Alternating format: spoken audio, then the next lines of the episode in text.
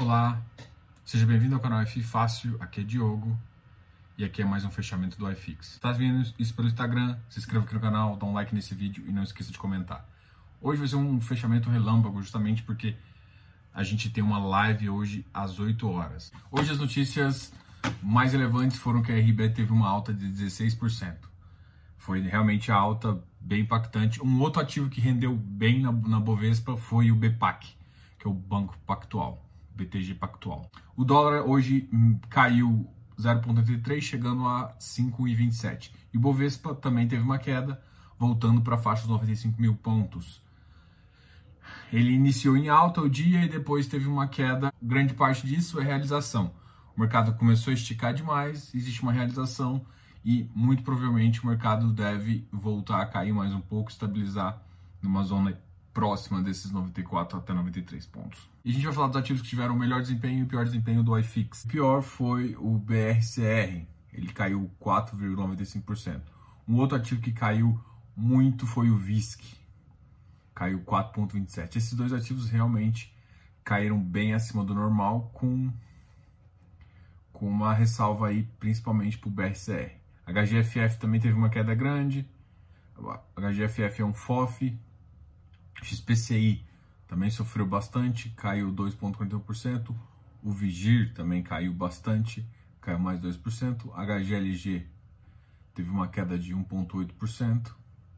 A queda aqui não foi muito unânime. Teve, eu estou vendo ativos de lajes corporativas, shoppings, FOF, uh, high grade, high grade e logística. Então a gente tem um mix aí de ativos que caíram. Olha, o VISC para mim, em termos de VISC XPMOL, tá um pouco interessante. O Vino também foi um que caiu, foi para 58,50. RBRR 98 e o MXRF para 10,81. Não vi nenhum fato relevante de nenhum ativo que vale a pena comentar aqui, então a gente vai para os ativos que tiveram melhor desempenho. E o ativo que teve melhor desempenho disparado foi o hectare com 128,75.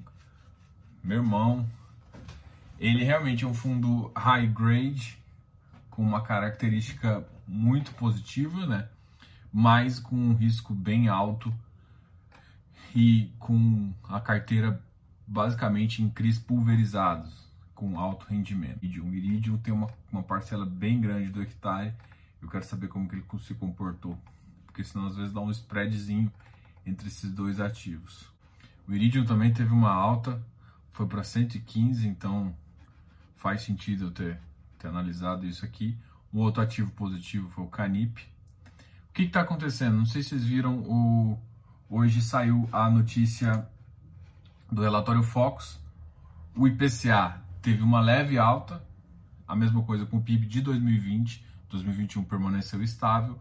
Isso significa que o mercado pode estar tá tendo uma retomada, uma acelerada aí no IPCA, mas foi um ponto percentual, nem, nem leva isso em conta. Mas se você olhar analisar o dado IPCA versus GPM, os ativos do GPM estão se dando muito bem. São os, os dois são índices de preço, tanto tanto IPCA quanto GPM, mas uh, pela característica da cesta, da forma de cálculo, o IGPM está positivo bem positivo. Então, se você normalmente pega uma operação de GPM mais 8, GPM mais 9, que foi uma operação, por exemplo, que o Iridium entrou, é, faz sentido você, quando você fica mais exposto em ativo GPM, você vai ter melhores rendimentos. Então, os ativos que estão com, com essa característica estão se desenvolvendo bem. Esse aqui também que tem essa exposição muito grande em GPM é o Bari 11 que também teve uma leve alta. RBR Properties também subiu um pouquinho.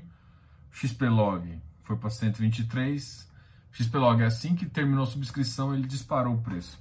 Amanhã tem a liquidação de quem quis pegar a sobra.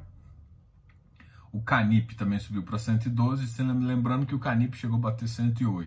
RBVA também subiu, 0,56% chegando na faixa 144, VILG 123.8. Alguns ativos de logística faz sentido analisar. O problema, por exemplo, do, X, do XPlog é, é a emissão, assim que sair a emissão, deve dar alguma oportunidade de novo, porque pode ser que muita gente faça uma venda aí de sobra.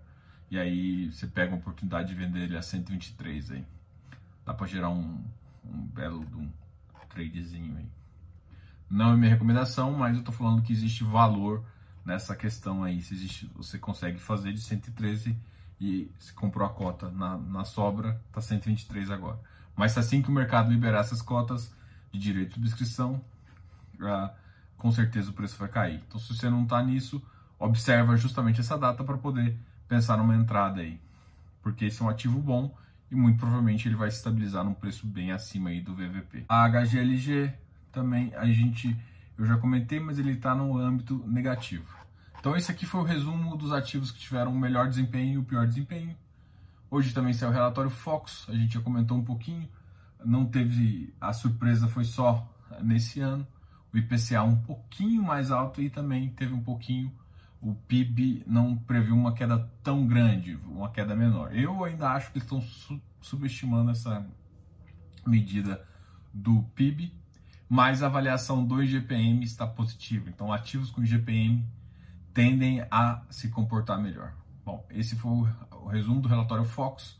E agora a gente vai terminar aqui, lembrando você que hoje tem live e eu depois coloco no YouTube, tá ok? E a live vai ser com investindo em FI Felipe, de Investindo FI, a gente vai conversar. A gente vai conversar sobre a regra de 95% de distribuição semestral, que alguns fundos estão levando, estão chamando assembleias para discutir isso, para não distribuir esse resultado, por conta de uma não previsibilidade do caixa futuro.